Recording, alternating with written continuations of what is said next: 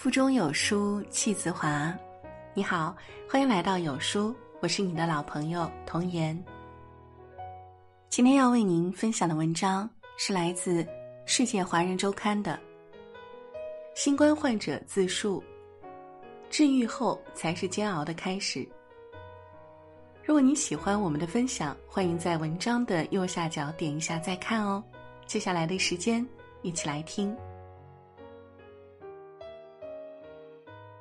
前两天，全球顶尖的病毒学家彼得·皮奥特被任命为欧盟委员会主席的特别顾问，专门负责处理与新冠肺炎相关的事宜。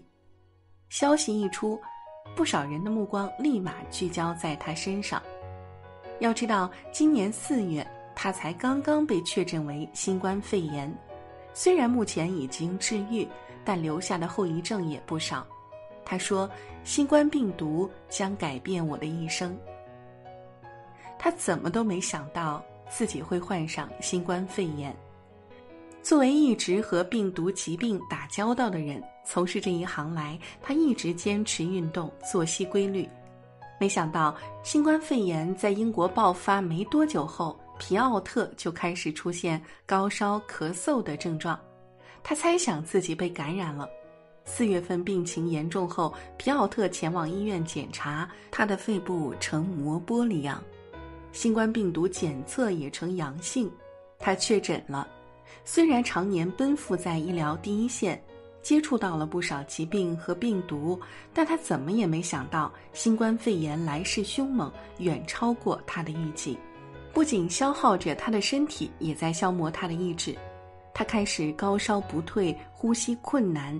被送进了重症监护室，他说：“我永远不会忘记那种感觉，那不是疲劳，而是精疲力尽，连说话都没力气。他每天都迷迷糊糊的，唯一思考的问题就是我到底能不能活下去。幸运的是，因为身体底子好，住院治疗一周后，他的病情得到了控制，多番检查没问题后，他可以出院了。”本以为彻底摆脱了病毒的控制，没想到出院没多久后，皮奥特就开始出现肌肉萎缩、全身无力的情况。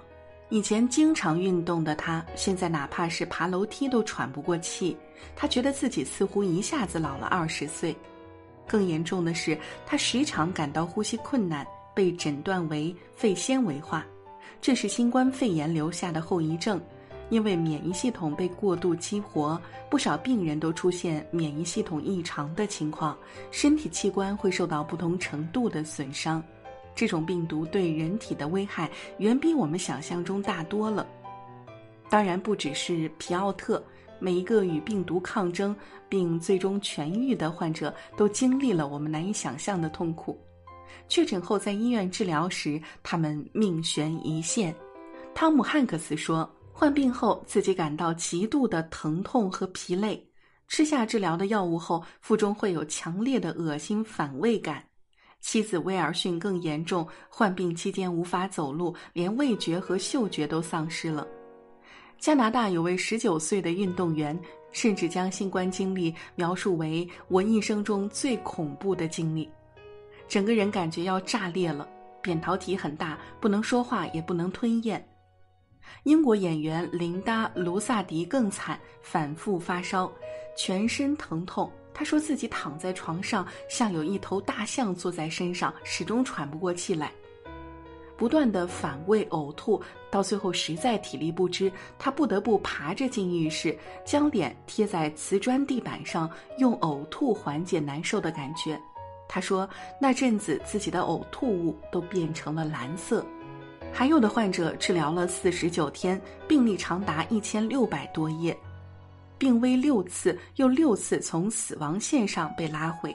每一个治疗的案例，患者当时的情况听起来都令人心惊胆战。如今虽然有很多患者陆续痊愈，但之前患病期间对身体的摧残折磨还在，新冠病毒留下的后遗症也还在。更令他们难以接受的是，从死神的魔窟里逃出来后，等待他们的还有周围人无休止的歧视、谩骂。武汉的李先生就遭遇到了这样的歧视，在医院时他是重症患者，会受到轻症患者们的歧视。核酸检测四次都显示阴性，并经过专家组审核出院后，他还要遭受邻居们的指点。李先生说，出院后为了避免和家人多接触，他一直住在有独立卫浴的房间，吃饭睡觉都和家人分开了。第一次出门时已经出院一个多月了，当时他戴着口罩和手套，准备出门给电动车拔电。刚打开家门，邻居看见他后大惊失色，手提袋掉到地上也来不及捡。他说：“邻居的这个样子就像在躲避瘟疫一样，自己就像个行走的病毒，会给周围人带来厄运。”他去医院取药，问周围人怎么操作健康码，都会被对方要求站在很远的地方。比外人的歧视更令他感到难过的，还有亲人的指责疏远。早先经常聊天的家人群，现在已经沉寂了，没人问他的病情。偶尔有消息提示音，也是一则则痊愈患者复发的消息。他知道那是别人专门发给他看的。先前最疼爱的亲妹妹。现在连电话都不愿意接，生怕接了电话会感染病毒。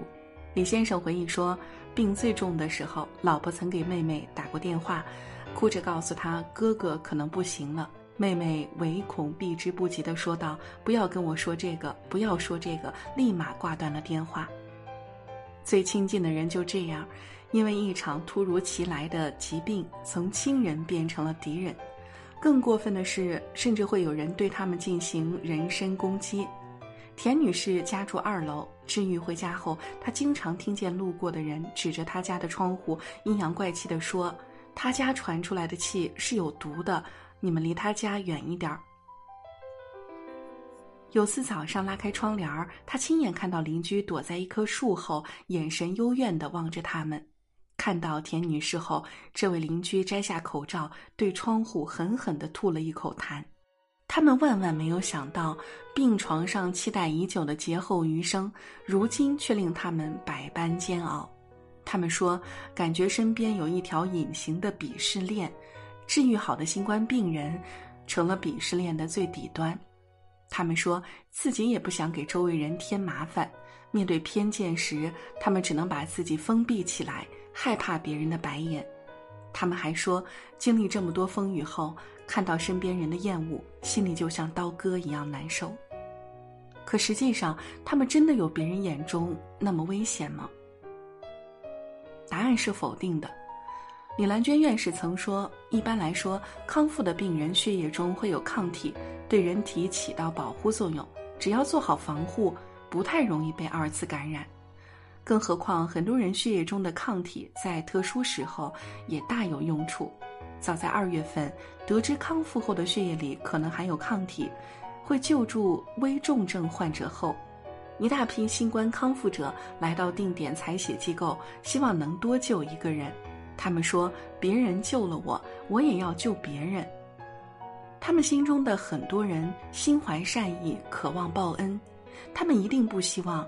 自己的好心和善意在其他人眼里一文不值，更不希望被更多人倾尽全力治愈的患者们，会像他们今天一样，遭受着歧视与责骂。还记得新冠疫情刚爆发时，我们不断呼吁不要歧视武汉人，不要歧视湖北人。如今湖北得到了很好的控制，我们又要再一次呼吁不要歧视新冠治愈者。截至目前，全国累计治愈者近八万人，这不单单是一个数字，更是一条条鲜活的生命。他们也是无辜的，病毒面前，他们同样弱小。他们已经饱受了太多身体上的煎熬，那就不要让他们还要忍受心灵上的摧残。前阵子在财新采访中，有位康复病人说了这么一段话。希望社会能向新冠患者展示善意，人们加强自我防护，保持安全距离是应该的，但不要在行为上视我们为洪水猛兽，刻意回避我们。我们身心已经受到伤害，希望我们的社会能走到一个成熟的文明的状态，能坦然接纳新冠治愈患者，能给我们宽容的环境，不要歧视我们，我们是同胞，不是敌人。可见，在从患病到治愈的过程中，他们遭受了多大的伤害，又忍受了多少委屈。我们不能阻挡灾难的发生。但我们可以有面对他的态度，我们也不能制止其他人继续歧视康复者，但我们可以从自身做起，少一点言语谩骂，少一点白眼鄙视。因为歧视不能解决问题，只能加深矛盾。他们也是我们的同胞，是我们需要用善意接纳的人，他们不是我们的敌人。同意的，请点个再看，一起为新冠肺炎治愈患者发声。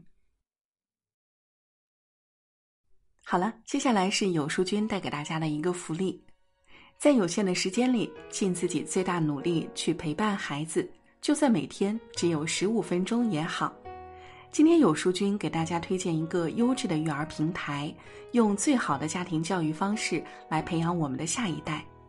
现在扫描文末二维码关注后，还给大家准备了绘本故事，回复成语免费领取。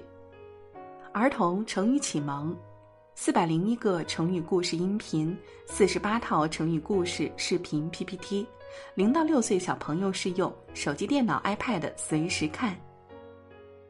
好书伴读，让阅读成为习惯。长按扫描文末二维码。在有书公众号菜单免费领取五十二本好书，每天有主播读给你听。喜欢我们的分享，记得在文章右下角点一下再看哦。我是主播童颜，明天同一时间我们不见不散。